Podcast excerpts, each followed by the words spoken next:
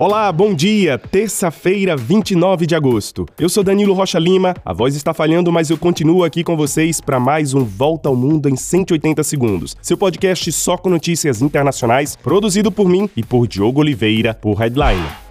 Começamos com notícias sobre o caso Luiz Rubiales, na Espanha. Os membros dirigentes das federações territoriais que formam a Federação Espanhola de Futebol pediram a renúncia imediata do presidente da instituição. Luiz Rubiales insiste em ficar no cargo depois daquele beijo sem consentimento dado na jogadora Reni Hermoso. Ele já foi suspenso temporariamente pela FIFA de qualquer atividade no futebol e é alvo de um processo disciplinar. Depois de anunciar que deixaria o cargo ao final da semana passada, ele voltou atrás no último minuto, não renunciou e disse que o beijo foi consentido, apesar do mundo inteiro ter visto as imagens ao vivo na cerimônia final da Copa do Mundo Feminina de Futebol. A justiça espanhola diz que Reni Hermoso pode prestar queixa e os fatos podem constituir uma agressão sexual. Enquanto isso, todas as espanholas campeãs mundiais recusam jogar novamente enquanto os mesmos dirigentes da federação estiverem no cargo.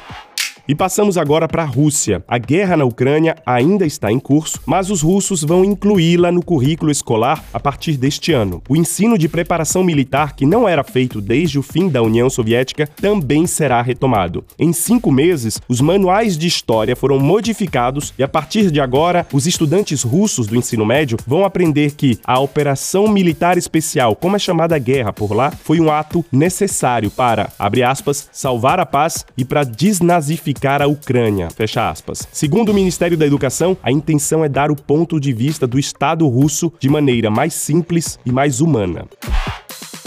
O julgamento de Donald Trump por tentar reverter a eleição de 2020 está marcado 4 de março de 2024, na véspera da superterça, quando 15 estados votam nas primárias republicanas para apontarem seu candidato à Casa Branca. Trump ainda tem um processo já marcado para o fim de março e outro em maio do ano que vem.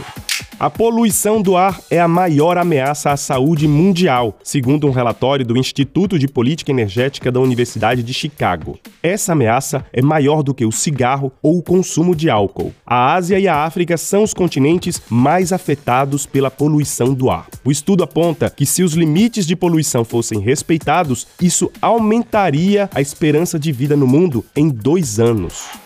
Já nos Estados Unidos, autoridades sanitárias alertam para um aumento dos casos de Covid no segundo semestre deste ano, durante então o outono e inverno do hemisfério norte. E uma pane informática gigantesca paralisou todas as fábricas da Toyota no Japão. A maior fabricante de automóveis do mundo diz que a pane impede fazer o pedido de peças. A Toyota, que fabricou 5,6 milhões de carros só no primeiro semestre deste ano, diz que a pane afetou apenas as fábricas japonesas, por enquanto. E é isso, a gente fica por aqui. Compartilhem o nosso 180 com amigos e famílias e nas redes sociais. E confiram também outros podcasts na nossa plataforma headline.com.br. Para vocês, um excelente dia, um grande abraço e até mais.